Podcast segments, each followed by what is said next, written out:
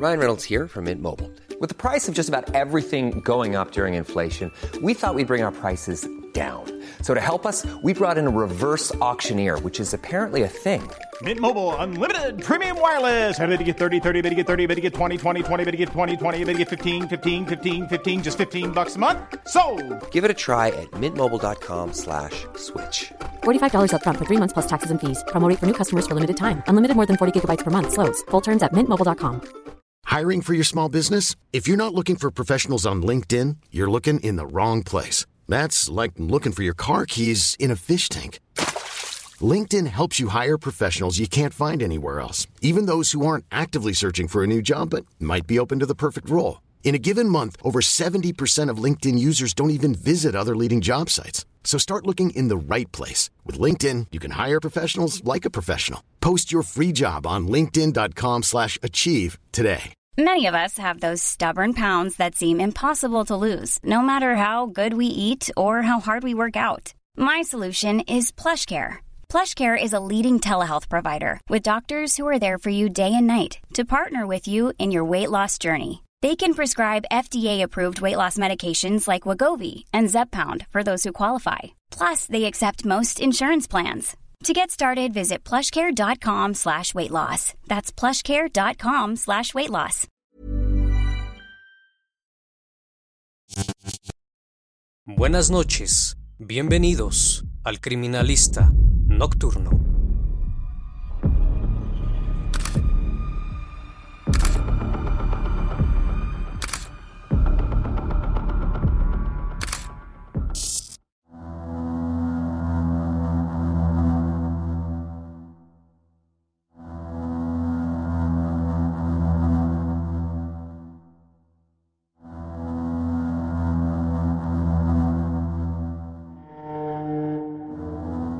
Siguiente caso se escribió el 13 de enero de 2018 en el municipio de Taxco Guerrero, México. Magdalena Aguilar Romero, de 28 años de edad, quedó de verse con su exesposo, César Gómez Arciniega, para recoger a sus hijos y verse con su madre en la iglesia del municipio para la misa anual de su bisabuela. La progenitora de esta llamó a la joven aproximadamente a las 5.30 de la tarde de ese día. Después de eso, no volvió a saber de ella. Lo que se encontraría después realmente paralizaría a todos los presentes, incluso a la policía, dejando pasmados a más de uno. Una escena que pocas veces logra verse, pero que nos deja ver más allá de lo que está dispuesto a hacer el ser humano con tal de satisfacer sus intereses, dejando a un lado el afecto que sienten hacia otros, incluso hacia personas que comparten el mismo ADN. Comencemos por el inicio. Magdalena y César se conocieron en el año 2011. En sus inicios de relación existía el respeto y el amor mutuo. Ambos creyeron que eran el uno para el otro, por lo que luego de seis meses de relación quedó embarazada de su primer hijo, quien al momento del hecho tenía seis años. Fue entonces que decidió irse a vivir con él, pero esta vez dejaría a un lado el buen trato y se mostraría como realmente era, pues las personas que lo conocían sabían que era una persona machista, además de controlador y celoso en gran manera. Las ganas de superación de la joven crearían conflictos entre ambos, ya que ella quería seguir sus estudios como nutrióloga, algo en lo que él no estaba de acuerdo ya que tenía que trasladarse hasta Iguala. Tampoco quería que ella trabajara, sino que se dedicara al cuidado de sus hijos y al hogar. Poco a poco, los problemas entre ambos se hicieron presentes, pues César cada vez más quería tener el control de la relación. En ocasiones golpeaba a su pareja, a tal grado que la joven tuvo que ser atendida por maltrato doméstico. El aspecto de Magdalena había cambiado significativamente, pues sus padres la veían desarreglada y algo demacrada, cosa que les extrañó bastante. Ella para complacerlo dejó de arreglarse, pues sus celos lo llevaban a episodios de ira incontrolables. La agresión física avanzó en gran manera, que en una ocasión lo llegó a denunciar incluso al Ministerio Público, pero al acudir no le dieron la importancia que ameritaba. Aún así, continuaron con su relación y ella se volvió a embarazar, esta vez de una niña que al momento del crimen tenía cuatro años. Luego de pensar si era la vida que realmente quería tener, en agosto del año 2014, con el apoyo de su familia, Magdalena, cansada de la agresión física y verbal por parte de su pareja, se escapa de la casa con sus hijos, regresando nuevamente con sus padres. Él acudió numerosas veces a la casa de sus suegros para tratar de arreglar las cosas. Sin embargo, la joven no accedió, pues sus metas y sueños eran diferentes a la de su expareja. En el año 2017 logró terminar sus estudios como nutrióloga, consiguiendo trabajo tiempo después en el Centro de Salud de Taxco Guerrero, dando consultas particulares en el módulo de nutrición. A pesar de los problemas, ella no le impedía a César ver a sus hijos. Por el contrario, llegaron al acuerdo de tenerlos determinados días, hasta que llegaría el día del crimen. Los hechos ocurrieron así. El sábado 13 de enero, Magdalena salió de su casa a eso de las 8.30 de la mañana para dirigirse a dar una consulta particular al centro de salud. César tenía que entregarle a los niños ese día, puesto que habían estado dos días con él. Acordaron verse a la una de la tarde en el zócalo de Taxco. La joven esperó por unos minutos, pero no llegó. Después le llamó y propuso la entrega de sus hijos a las dos en punto, y nuevamente la dejó esperando.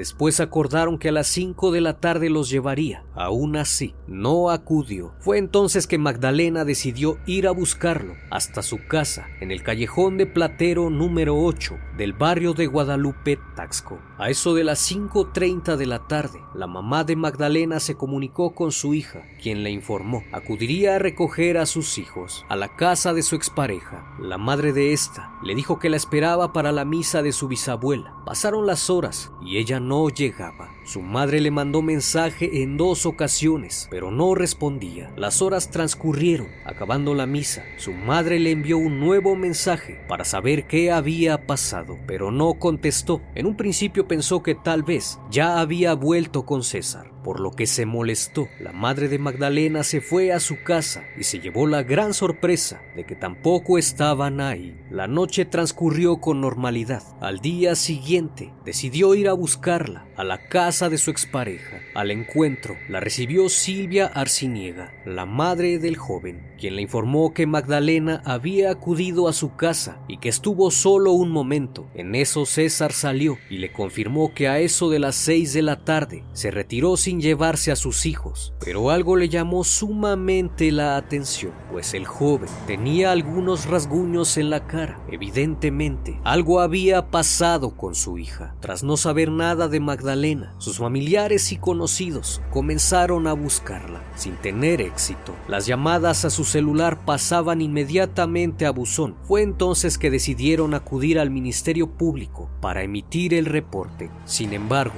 no se le tomó la importancia que debería, por lo que ante la negativa de las autoridades en iniciar una búsqueda, los amigos de Magdalena recurrieron a las redes sociales, donde solicitaban alguna información para dar con su paradero. Pasaron los días hasta que vecinos del lugar refieren haberla visto llegar entre las 5.30 y las 6 de la tarde, pero jamás la vieron salir. Eso los puso en alerta inmediatamente, por lo que ambos padres de la joven acudieron nuevamente con las autoridades, pidiéndoles que registraran el domicilio, pues temían que la tuviera privada de la libertad debido a que personas cercanas al lugar afirmaron haberla visto entrar a la casa, pero no salir. Lo que no sabían es que nueve días después de haber reportado su desaparición, al fin la encontrarían, pero no de la manera que ellos esperaban pues un hecho devastador terminaría con toda esperanza. Era el 22 de enero de 2018, 11 y cuarto de la mañana. Se realizaba el operativo en búsqueda de la joven Magdalena Aguilar de 28 años.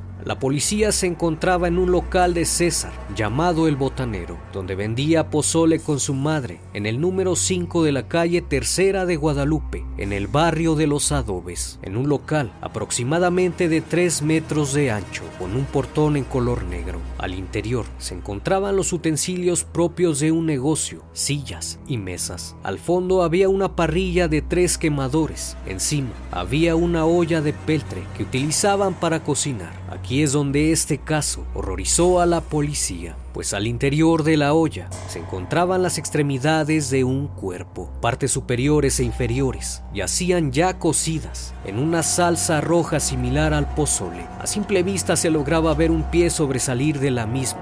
Al revisar el lugar, se percataron que en el piso había una bolsa de plástico negro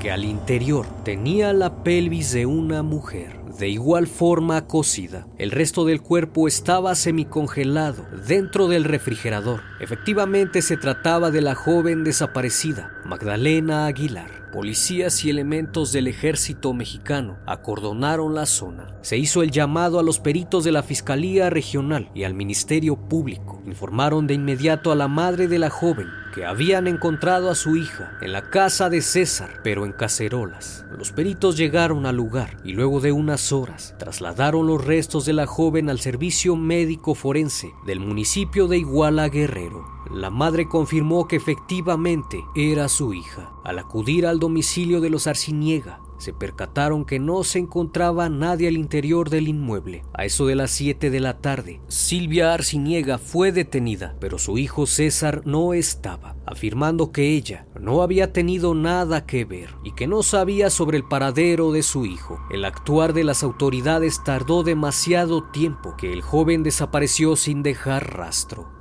En las investigaciones preliminares, al indagar más en el caso, se contó con la declaración de vecinos que afirmaron haberla visto con César esa tarde. Sin embargo, jamás la vieron regresar o salir del lugar, agregando que los días anteriores lo habían visto entrar y salir y se le notaba tranquilo. De igual forma vieron a Silvia, su madre, sin la mayor preocupación posible. Luego de eso, la madre de Magdalena testificó que vio a la expareja de su hija al día siguiente con arañazos en la cara pero lo que más impactó al cuerpo policíaco fue la declaración que hicieron los niños, pues a pesar de su corta edad, el mayor mencionó que sus padres empezaron a pelear hasta que su madre cayó al piso y su padre la tomó por el cuello. Luego de eso ya no despertó y su abuela los encerró en un cuarto. La investigación en el caso requirió peritos en criminalística, química y genética. Después de realizar la necropsia, el dictamen pericial reveló que la causa de la muerte fue asfixia por ahorcamiento. El dictamen de química forense determinó que tras la prueba de luminol aplicada en la casa de los Arciniega, se pudo confirmar que los hechos ocurrieron en dicho inmueble, a pesar de que habían limpiado perfectamente para no dejar rastros de sangre. El 6 de diciembre de 2019, Silvia Arciniega, la madre del asesino, fue sentenciada a 40 años de prisión por complicidad en el caso de Magdalena Aguilar, pues tras el hecho se pudo confirmar que en todo momento ella estuvo presente y no hizo nada para detener a su hijo. Incluso ella misma fue partícipe de cortar las extremidades al cuerpo. El fin común que tenían era desaparecer a toda costa a la joven, pues tenían pensado cocinarla para luego dar ese alimento a los perros y así deshacerse más fácil del cuerpo al quedar los huesos descarnados. Por otro lado, César Gómez, el autor intelectual del hecho, sigue prófugo de la justicia. Nadie sabe su paradero, ni existe alguna pista que lleve a la detención del sujeto. Un caso devastador que provocó la pérdida de una joven cuyos sueños eran superarse para darle una vida mejor a sus hijos. Por otro lado, las víctimas indirectas, que son los niños, tuvieron que quedar al cuidado de sus abuelos maternos, quedando entonces sin ambos padres. Actualmente se ofrece una recompensa de 500 mil pesos a quien proporcione información confiable que lleve a la detención de César Gómez Arciniega. No olvides suscribirte al canal Casos como estos son presentados cada semana. Esto es El Criminalista Nocturno. Hasta la próxima emisión.